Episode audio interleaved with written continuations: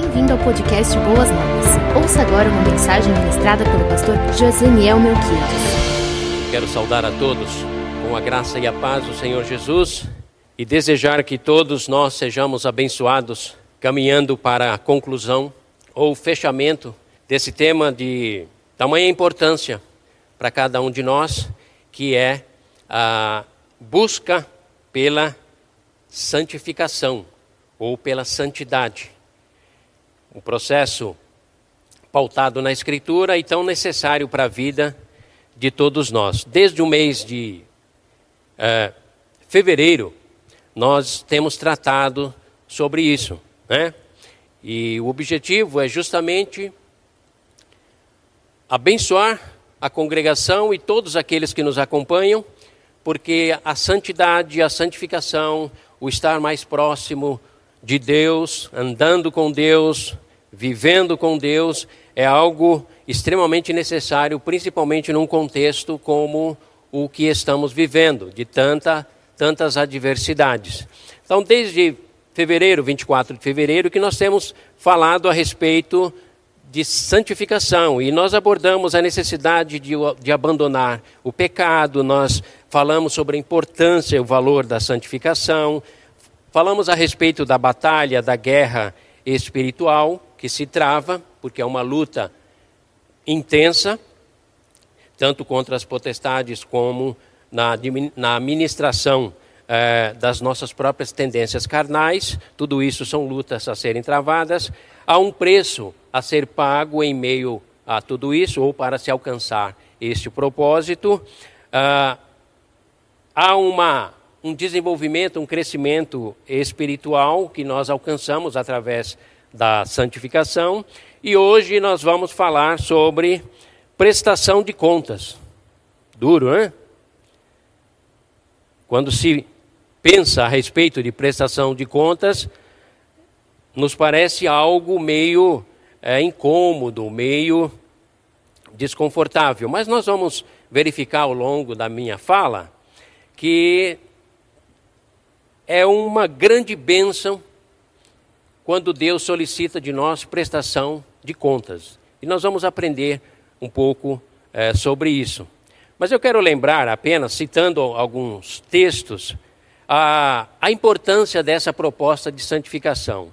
Talvez você diga assim, pastor, é, nós não poderíamos nesse período estar falando sobre vitória, sobre é, como alcançar o triunfo, como ter uma vida emocional estável, como alcançar uma vida com qualidade, como vencer as perdas.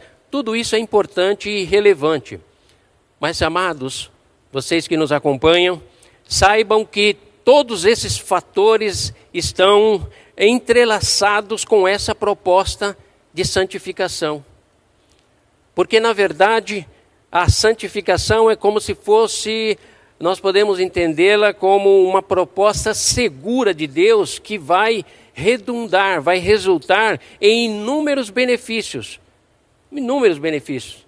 Dentre eles, nós podemos citar o equilíbrio emocional, a capacidade de lidar com as perdas, a capacidade de se refazer em meio às quedas, às lutas. Tudo isso está vinculado a essa vida centrada, separada, através da santificação e da santidade, separada e fundamentada em Deus. Fora disso, nós podemos até experimentar alguns lampejos, vamos dizer assim, de estabilidade, de sensações mas, na verdade, uma vida estável, uma vida equilibrada é aquela que Jesus aponta como sendo uma vida santificada, dentro da proposta adequada à proposta que ele nos traz, e ele vai rotular ou qualificar essa vida como sendo uma vida fundamentada sobre a rocha. Então, a santificação não é algo penoso, não, não, não é algo é, desgastante, não é algo que vá, vá nos causar algum dano ou prejuízo, vai exigir de nós um esforço sobrenatural, porque num contexto como esse que nós estamos vivendo, onde as nossas emoções, as, a nossa espiritualidade, a nossa mente, tudo está meio no limite, está um pouco no limite, nós subentendemos que nós precisamos de analgésico, nós precisamos de um tratamento suave. Saibam que a santificação, queridos, é o tratamento suave de Deus que coopera para a construção em nós da imagem do seu Filho, Jesus Cristo. E, portanto, através do, da imagem, da adoção, do pautar a vida na forma com que Jesus foi e viveu sobre a face da terra, isso vai produzir um efeito extremamente abençoador. Portanto, olhe para a santificação como uma proposta generosa de Deus, uma proposta abençoadora profundamente. Ah, Permita-me ler para vocês alguns textos, somente para lembrá-los sobre a importância da santificação. Hebreus capítulo 12, versículo 14, nos diz assim: Esforcem-se para viver em paz com todos e serem santos. Sem santidade, ninguém verá o Senhor. Hebreus capítulo 12, versículo 14. 1 Tessalonicenses capítulo 4, versículo 3 nos diz assim: A vontade de Deus é que vocês, todos vocês, sejam santificados. Percebe, queridos? Se de repente no teu coração você está perguntando: qual é a vontade de Deus para a minha vida? Como eu posso saber a vontade de Deus para a minha vida? Como eu posso entender a vontade de Deus para a minha vida? Como eu posso assimilar e viver segundo a vontade de Deus? 1 Tessalonicenses 4,3 é claro: a vontade de Deus é que vocês sejam santificados, separados para o louvor e glória dele. Aí, amados, seja em meio à pandemia ou em meio à bonança, saúde, abundância, a santificação operada e voltada para Deus vai proporcionar a mim e a você qualidade de vida. 1 Tessalonicenses 4, 7 e 8 também nos diz assim: Porque Deus não nos chamou para a impureza, mas para a santidade. Portanto, aquele que rejeita estas coisas não está rejeitando o homem, mas a Deus que lhes dá o seu Espírito Santo. Então, são, são textos que corroboram, que fortalecem conosco a, a, essa busca que estamos é, caminhando em direção dela desde o mês de fevereiro a busca em alcançarmos uma vida de santidade, uma vida de santificação. Não me refiro a uma vida perfeita, eu me refiro a uma vida em processo de santidade, de santificação, separado para o Deus Todo-Poderoso. Então, isso é plano de Deus. Isso é plano de Deus em Cristo. Isso é muito legal. Porque normalmente, quando pensamos em santidade, quando pensamos em ah, uma vida separada, nós imaginamos que é um esforço meu, um esforço seu. Aí nós acabamos desistimos. Acabamos desistindo desse propósito porque muitas vezes achamos que não conseguimos. Né? Não vamos conseguir, como de fato não vamos conseguir. Mas a nossa santificação é operada, é viabilizada, eu gosto de dizer, na pessoa bendita de Cristo Jesus. Então, olha só, em Cristo Jesus nós temos santificação posicional. O que é isso? Deus nos coloca na posição de santos, porque fomos separados em Cristo Jesus. Segundo lugar, a santificação ela é progressiva ou experimental, é um processo. Você nasce em Cristo Jesus e você continua andando em Cristo Jesus segundo o apóstolo Paulo, até chegarmos à maturidade de varão perfeito, segundo a imagem daquele que nos criou. E é um processo maravilhoso. A vida, a vida, uma vida de aventura, uma vida que pode experimentar altos graus de satisfação, transpor os desafios das montanhas, os obstáculos, é exatamente essa vida que tem como alvo a Cristo Jesus. Ele é o começo, ele é o meio, ele é o fim.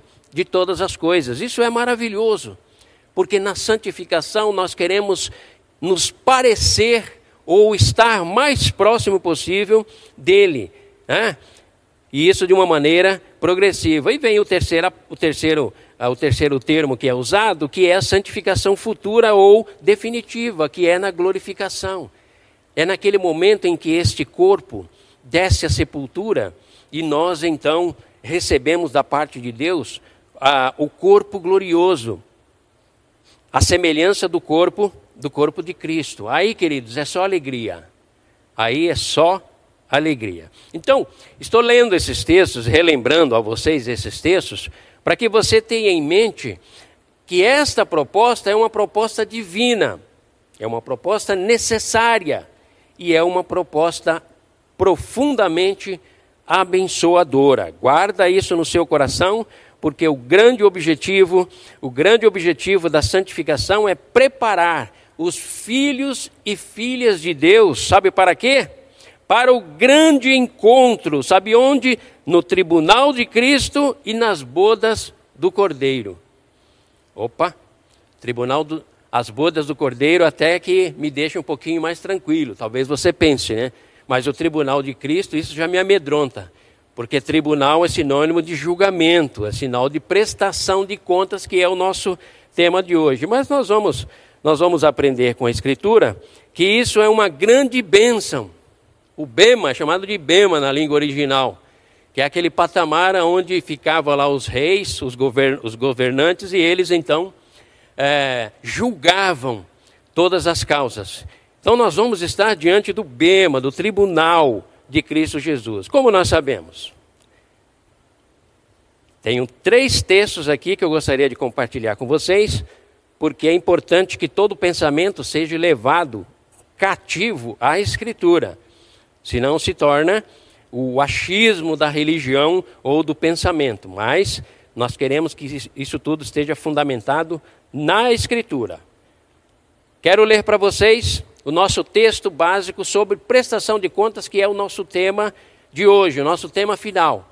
Porque, afinal de contas, se aprendemos a respeito do processo de santificação, a importância da santificação, é a vontade de Deus, como alcançar a santificação, como desenvolvê-la, como galgar níveis superiores, nós precisamos também entender que tudo isso tem um propósito. Não é simplesmente um casuísmo ou uma determinação caprichosa de um Deus caprichoso ou de um Deus que faz as coisas segundo o seu bel prazer, sem nenhum objetivo. Não, tudo que ele faz é determinado pela sua vontade, mas tem um objetivo.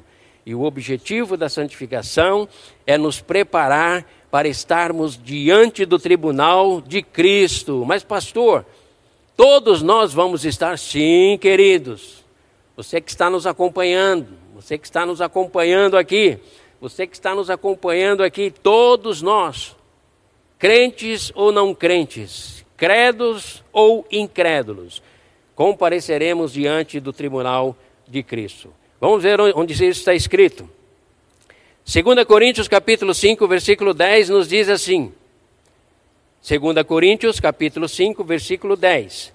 Pois todos nós devemos comparecer perante o tribunal de Cristo, para que cada um receba de acordo com as obras praticadas por meio do corpo, quer sejam boas, quer sejam más.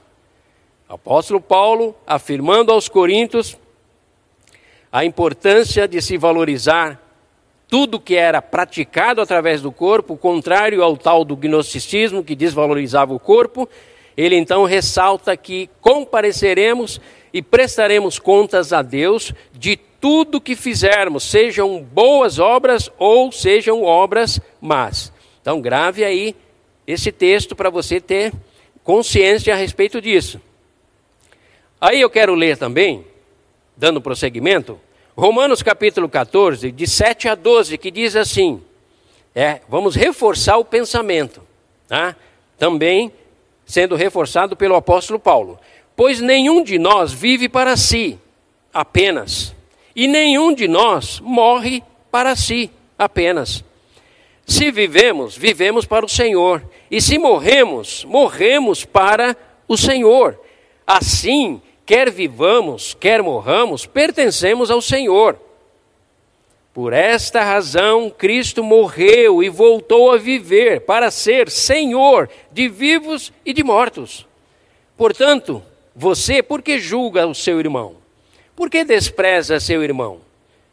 Saibam disso, pois todos nós compareceremos diante do tribunal de Deus, porque está escrito: Por mim mesmo jurei, diz o Senhor, diante de mim todo joelho se dobrará e toda língua confessará que sou Deus. Olha que interessante. É por isso que às vezes eu, eu, eu já disse aqui, e talvez você até estranhe, eu, eu já disse e repito: toda a humanidade comparecerá diante do tribunal de Deus. Portanto, todos os caminhos levarão a Deus, porque só existe um Deus.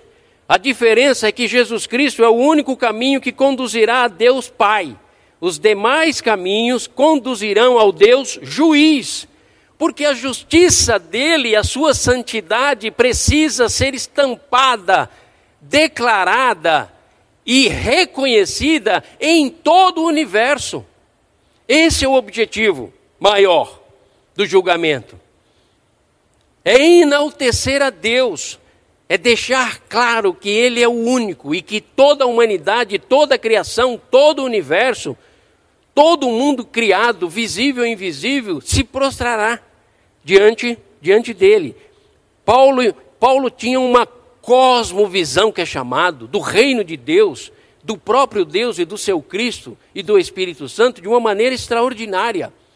Extraordinária. Por isso ele expõe os, é, os seus pensamentos assim de maneira tão clara. Continuo. Porque está escrito: Por mim mesmo jurei, diz o Senhor, diante de mim todo joelho se dobrará, e toda língua confessará que sou Deus. Assim, cada um de nós, ele falando para a congregação, para os irmãos de Roma, assim, cada um de nós prestará contas de si mesmo a Deus. Romanos capítulo 14, versículos de 7 a 12. Não é para meter medo em você, querido irmão ou irmã. Não é para você ficar angustiado, desesperado. Não é para você ficar sem esperança, muito pelo contrário, é para nos dar consciência. Daqui a pouco nós vamos falar um pouquinho a respeito da, da importância do prestar contas a Deus e como isso é inerente à nossa existência, à existência humana. Vou prosseguir aqui em mais um texto, Atos capítulo 17, versículo 30 a 31. Paulo pregando lá em Atenas, ele diz o seguinte: olha, no passado não levou Deus em conta essa ignorância. Qual ignorância? Deles terem vários deuses, serem politeístas. Mas agora, Deus ordena que todos e em todo lugar se arrependam. Por quê? Pois estabeleceu quem? Ele, ele, Deus, estabeleceu um dia em que há de julgar o mundo com justiça por meio do homem que designou. E deu prova disso a todos. Como? Através da ressurreição de Cristo Jesus que nós celebramos no domingo, ressuscitando-o dentre os mortos. Jesus ressuscitou dentre os mortos para nos gerar vida e também para autenticar a justiça de Deus, porque ele será o juiz supremo que estará no trono branco, e diante dele todos prestarão conta, e a ressurreição dele é uma evidência, evidência clara, para que nenhum de nós, seres humanos, possamos não entender de que de fato vamos prestar contas a Ele. A ressurreição autentica é o selo, é o selo de Deus. 1 Coríntios 4, 5 nos diz: Portanto, irmãos, não julguem nada antes da hora devida, esperem até que o Senhor venha. Ele, o Senhor, trará à luz o que está oculto nas trevas e manifestará as intenções dos corações humanos. Nessa ocasião, cada um, ou seja, nesse tribunal, neste momento, cada um receberá de Deus a sua aprovação. Percebe, queridos, que não há meio, não há meio de nós fugirmos dessa realidade. A prestação de contas ou ser responsabilizados pelas nossas escolhas ou decisões tomadas, elas fazem parte, elas fazem parte da existência humana, nos acompanham sempre. E não poderia ser diferente diante do Deus eterno, que é o justo juiz que julga todas as coisas com equidade e justiça a justiça dele precisa ficar estampada diante dos que creem como confirmação, diante dos que não creem também como confirmação do porquê estarão sendo punidos, lançados nas trevas, onde há sofrimento e ranger de dentes. Tudo isso passa por essa, essa questão, esse critério de, do julgamento, do tribunal, de prestação de contas. Talvez você, cristão, ou mulher cristã, esteja pensando, mas pastor, isso me amedronta. Isso me deixa meio em pânico, porque se, se haverá um julgamento também para os cristãos, eu fico preocupado ou preocupada. Será que eu estarei no negativo lá? Será que nesse dia a minha prestação de contas me conduzirá a juízo, a condenação? Não, amados, não se trata de julgamento para a salvação, porque o julgamento para a salvação, meu e seu, já foi declarado consumado, cumprido e executado no Calvário, ratificado e autenticado na ressurreição. Então, qual é o julgamento pelo qual nós passaremos diante do trono branco, diante do trono do Cordeiro? É o que fizemos, é o que fizemos com aquilo que Ele nos deu, a Sua salvação, a santificação que Ele nos propõe, o viver para louvor e glória de Deus o amar a Deus acima de todas as coisas e ao próximo a si mesmo. Toda a proposta bíblica, ela tem como objetivo nos preparar para que diante do tribunal de Cristo, ao invés de recebermos nenhuma coroa, nenhum galardão, nenhum reconhecimento, mas apenas a salvação, o direito à vida eterna, mas diante do tribunal de Cristo sejamos coroados recebamos estrelas. Alguém usou um exemplo que eu achei até interessante dentro das minhas leituras. Alguém comparou esse momento de tribunal, esse momento do prestação de contas, como a festa do Oscar, onde há centenas ou dezenas e centenas de pessoas, todas que compõem o mundo artístico, mas apenas alguns levam a estatueta. Aqueles que sobressaíram, aqueles que foram os melhores, aqueles que deram o seu melhor e alcançaram o ápice na sua, no, no seu trabalho cinematográfico, na sua arte. Eu achei até interessante, porque faz sentido. Se não há possibilidade de perda de salvação, porque não há nenhuma condenação para os que estão em Cristo Jesus, mas que não vivem mais segundo a carne, mas segundo o Espírito, é Romanos 8, 1 e 2, que nos fala, se não há nenhuma questão relacionada à eternidade em jogo, talvez seja por isso que muitos de nós cristãos passamos então a negligenciar as obras, as mudanças de comportamento, a, a dedicação e a consagração, o pregar o Evangelho, o compartilhar o Evangelho de Cristo Jesus com outras pessoas, o buscar uma vida de santidade, de santificação, o ser uma pessoa cada vez mais dedicada e voltada para Deus, separada, entendendo que essa pessoa, que eu e você fazemos parte, não mais do mundo, no que diz respeito à sua cultura, aos seus ideais, às suas ideologias e os seus propósitos, mas fazemos parte do reino de Deus. E que, portanto, devemos exemplificar, exteriorizar, viver de acordo com a dinâmica do reino. Percebem, amados? Percebem a importância de entendermos que a prestação de contas tem um envolvimento direto nos conceitos equivocados que desenvolvemos nas nossas vidas, mas a Escritura vem na nossa direção exatamente para nos educar, para nos orientar e dizer para nós: sim, senhor, sim, senhora, haverá uma prestação de contas, porque afinal, o universo, toda a criação, a natureza, todos os reinos que existem prestam contas.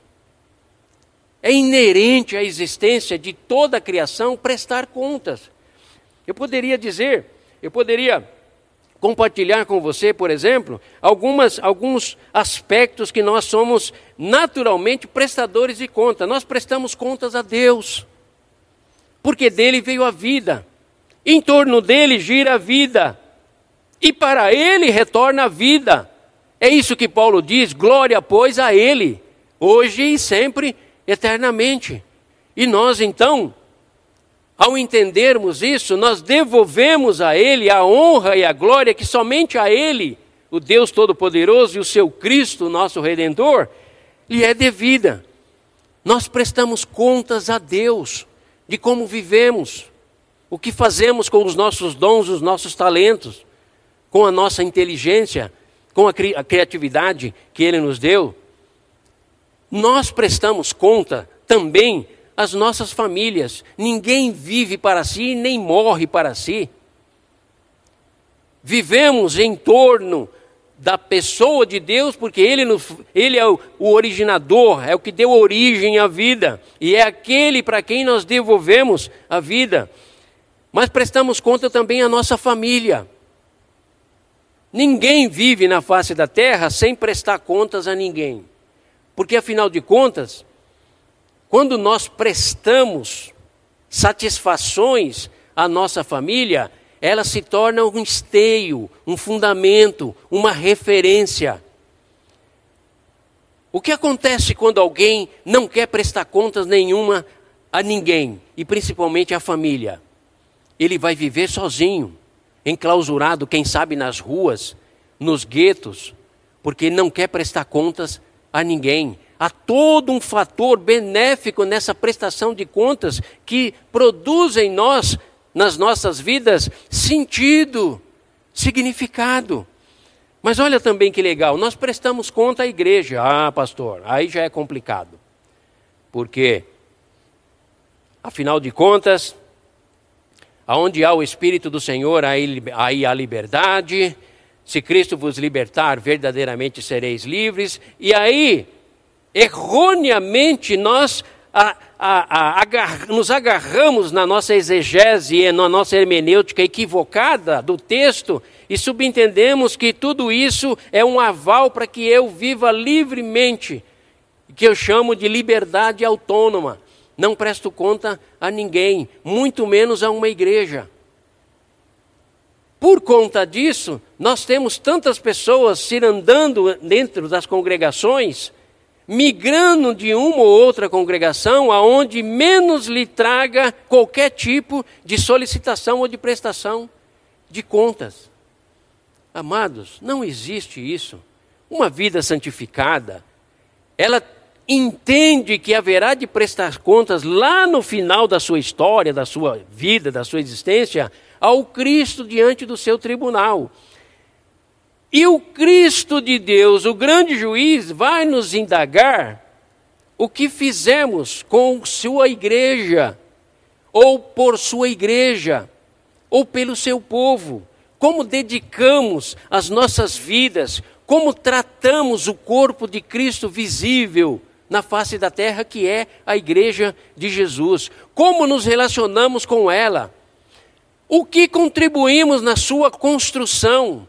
O que participamos nas suas obras, nas suas realizações? Mas não.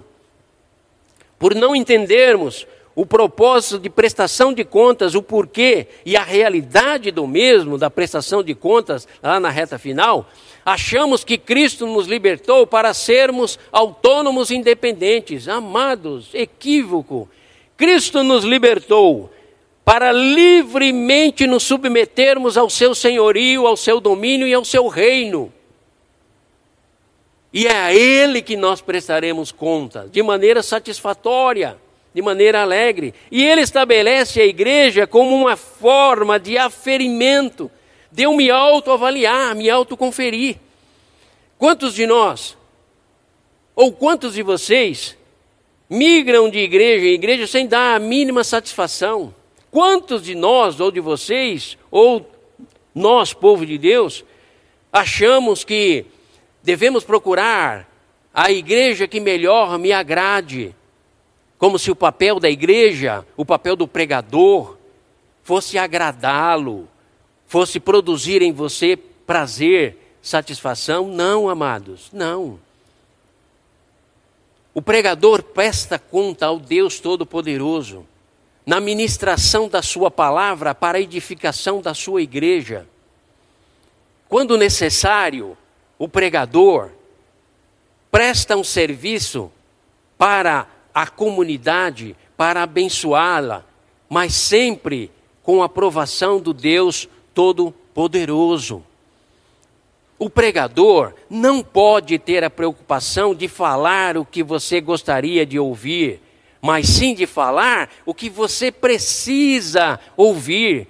Basta os falsos profetas do passado, os quais anunciavam: vá, rei, a guerra, que o Senhor é contigo, quando o reino de Judá estava totalmente corrompido.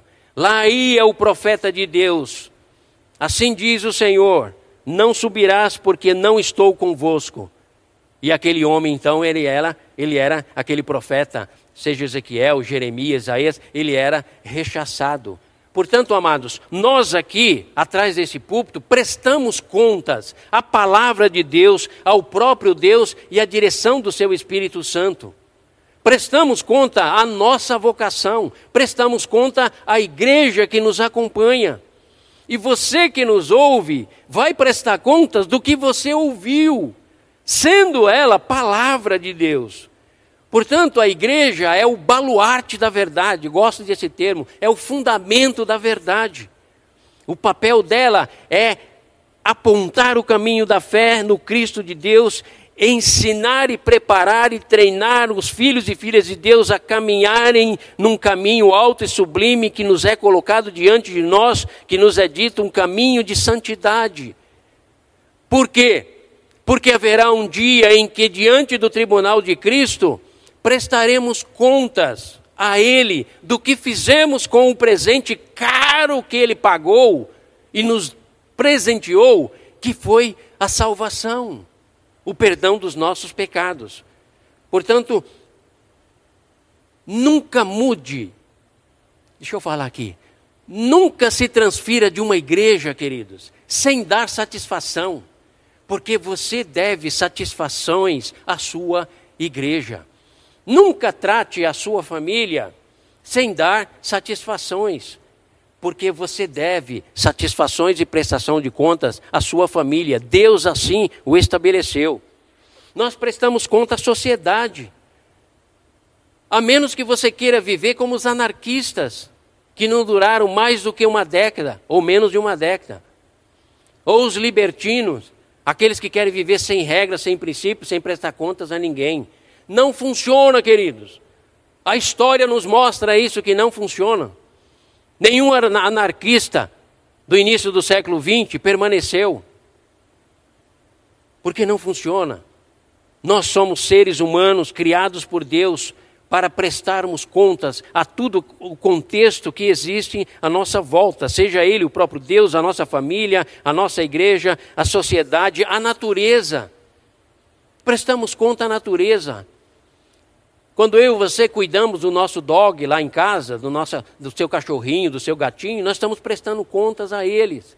Quando nós cuidamos das nossas plantas, aguamos as nossas plantas, nós estamos prestando conta a eles, dedicando a eles parte do nosso tempo, pouco ou muito, mas estamos prestando contas ao nosso cuidado para com ele. Quando negligenci negligenciamos isso, de a prestação de contas, Acontece o que acontece na Amazônia, no Rio Tietê e em tantos outros rios. Vem a contaminação, a destruição, a miséria, a fome, as doenças. Tudo por quê?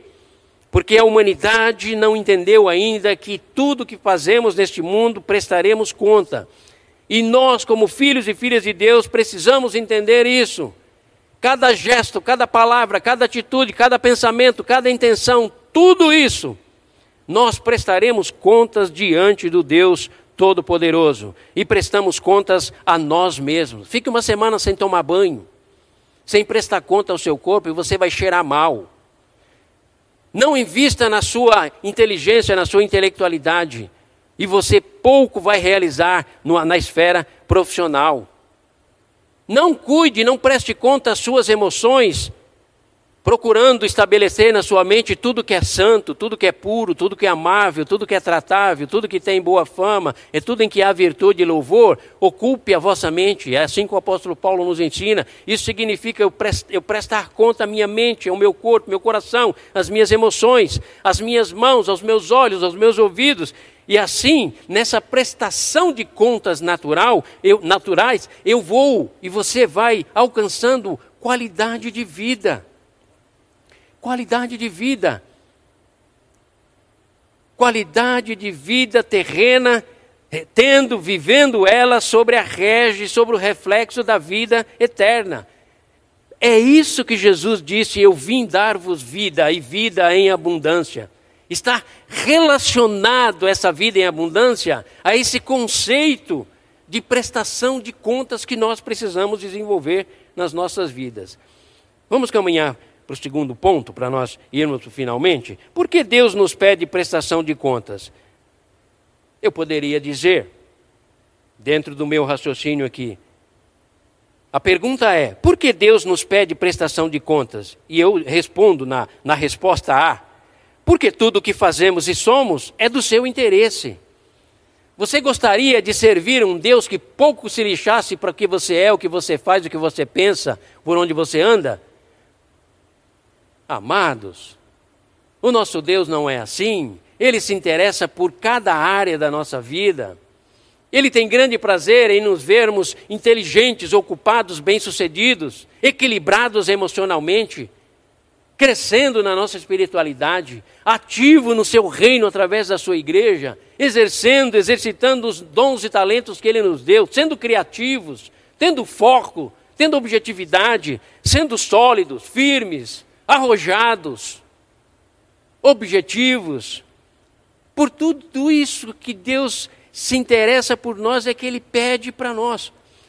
Quando a Escritura nos aponta que todos nós estaremos diante do tribunal de Cristo, não é para termos medo, é para entendermos que Ele, Cristo, valoriza tudo o que fazemos. Portanto, a minha e a sua vida tem sentido, tem significado. Você quer uma vida, você quer ver uma vida sem significado? É aquela que pouco importa, é aquela que não faz diferença se está presente ou está ausente, se fala ou se fica calado, se está bravo ou se está calmo, se consegue ou não consegue. Essa é uma vida obsoleta, é uma vida sem sentido, sem propósito. Não é assim que Deus solicita que vivamos.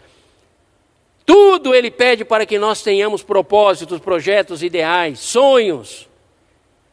Por quê? Porque tudo isso interessa para ele. Ele é o Deus das realizações e conquistas e ele compartilha conosco.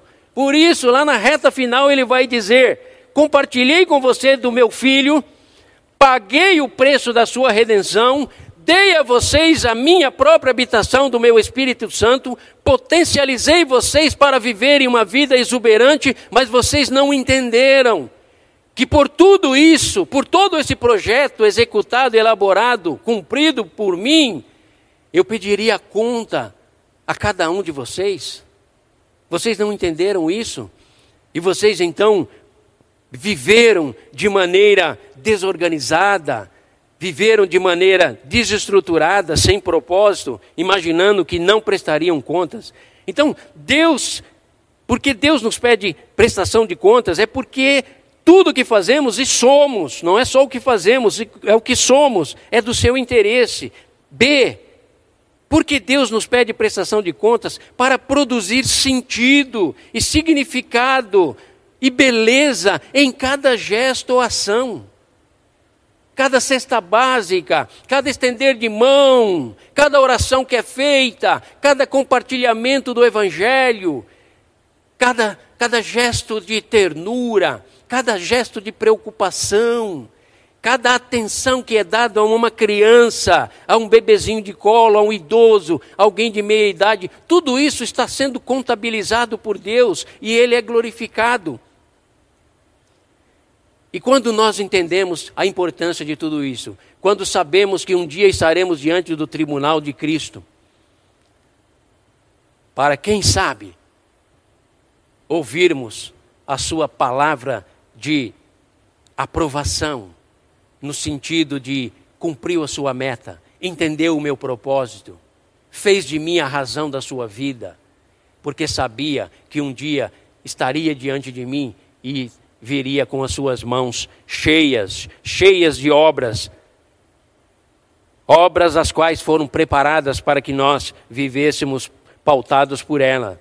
Terceiro ponto, porque Deus nos pede prestação de contas para contemplarmos a beleza da sua santidade e justiça. Quando chegarmos diante do tribunal de Cristo, entendendo todo o processo de salvação, santificação, transformação que Deus nos propôs, entendendo que por tudo isso eu tenho uma responsabilidade, porque sei que um dia estarei diante do Cordeiro e quero levar ao máximo as minhas mãos cheias de louvor, de gratidão e de boas obras, no sentido de obras que glorificam a Deus de uma vida transformada, uma mente que passou por todo um processo. Então, diante de tudo isso, nós poderemos contemplar, entender que a santidade de Deus, ela tem consigo uma beleza nata, uma beleza grandiosa, tanto a sua santidade como a sua justiça. E para nós caminharmos por finalmente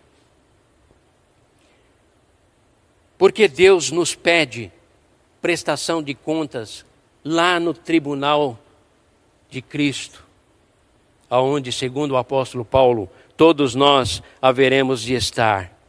Porque Deus nos informa sobre isso. Se houvesse um tribunal, mas nós não fôssemos informados dele, é como Jesus disse: se eu não vos houvera falado, não teríeis problema com o seu pecado, com a sua negligência.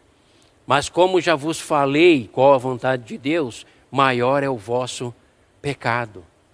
Portanto, Deus nos alerta a respeito dessa realidade que não é fruto da religiosidade constrangedora, impositiva, manipuladora. Não, não. Não tem esse objetivo de amedrontá-lo, de intimidá-lo. Muito pelo contrário, o objetivo é enaltecer você, é dizer a você e a mim a importância e o valor que nós temos para Deus. Tanta importância e tanto valor que Ele vai solicitar de nós prestação de contas. E lá nessa prestação de contas, nós levaremos as nossas obras realizadas em Cristo Jesus. E lá então se consumará e ouviremos a declaração com a sua doce voz, a doce voz do Cristo, do Cristo da cruz, do Cristo da, da sepultura, do Cristo da ressurreição, do Cristo da ascensão, do Cristo que está à direita do Pai e que agora nós estamos diante dele, com as nossas mãos porque entendemos que prestaríamos conta, estaremos com as nossas mãos cheias de louvores e gratidão. Para quê? Para quê? para ouvirmos dele na sua doce voz, servo bom e fiel. Em meio a tantas lutas, adversidades, a presença maligna e a presença do pecado em você, você foi fiel no pouco. Havia muito mais contrariedade para você não santificar a sua vida, mas você superou a contrariedade e santificou, consagrou e dedicou a sua vida a mim, para o louvor da minha glória. Servo, serva, bom e fiel. Você foi fiel no pouco, e eu o porei sobre o muito. Venha, venha e participe da alegria do seu Senhor. É para nos recompensar, queridos. Por isso, Paulo diz que compareceremos diante do tribunal de Cristo não para termos uma vida temerosa, amedrontada, doentia, atemorizada, com medo do futuro e do tribunal, mas para entendermos que tudo que fazemos aqui terá reflexo lá. E lá na eternidade, o que Deus espera de nós é que, entendendo essa dinâmica de vida que precisamos ter aqui, que passa pela santificação e a obras feitas em Cristo Jesus para o louvor da tua glória, então vivamos de maneira exuberante, livres, livres para amar a Deus, livres para amar ao próximo, livres para amar a sociedade, livres para amar a natureza, livres para amarmos a nós mesmos, livres para amarmos as nossas famílias, esposas, esposos, filhos e filhas, netos e netas, e assim uma vida plena ao chegar, vivida plenamente em Deus, em Cristo Jesus, ao chegar, receberá o vinde benditos de meu Pai, o vinde servo e serva, bom e fiel, venha para minha alegria. E sabe o que vai acontecer, queridos? Quando o Cristo de Deus vier até nós e colocar em nós, em mim e em você, que lutou, batalhou, se esmerou, em viver uma vida de santidade e santificação, Ele colocará sobre nós a coroa. E sabe o que vai acontecer, amados? Nós pegaremos essa coroa e a colocaremos aos pés dele e diremos: Só tu és digno, Senhor. Porque se vivi como vivi, foi pelo poder e graça e manifestação do teu Espírito Santo. Só tu és digno. Eu coloco aos teus pés, eu te devolvo a glória que somente deve ser dada a ti. E então é estabelecido o reino de Deus para todo sempre, com os filhos e filhas de Deus reinando por toda a eternidade. Porque viveram uma vida de santificação, uma vida de consagração e dedicaram-se integralmente enquanto na terra viveram viverem para a glória de Deus, o nosso Pai. Portanto, amados, que essa seja o meu e o seu propósito de vida, e assim sejamos homens e mulheres abençoados sobre a face da terra, vivendo a beleza, a exuberância, a grandeza, a glória da santificação que nos é proposta por Deus em Cristo em Cristo Jesus.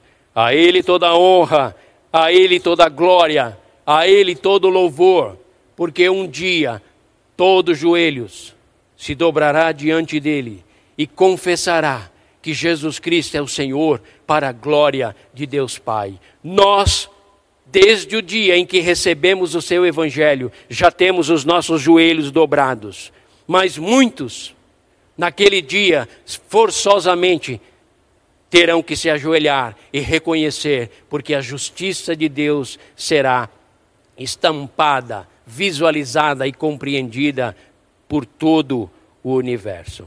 Que o bom Deus nos abençoe. Vamos orar ao Pai, pedindo a Ele que nos esclareça, pedindo a Ele que nos ilumine, nos capacite para vivermos uma vida de santificação para a glória de Deus Pai. Senhor Deus, Obrigado pela tua palavra, porque ela sempre nos esclarece, ela sempre nos traz informações a teu respeito, de quem tu és, da tua vontade, teus planos e os teus propósitos. Pai eterno, que cada um de nós, os seus filhos e filhas e aqueles que nos acompanham, possam compreender a necessidade de santificarem as suas vidas e viverem para o louvor da tua glória através da consagração.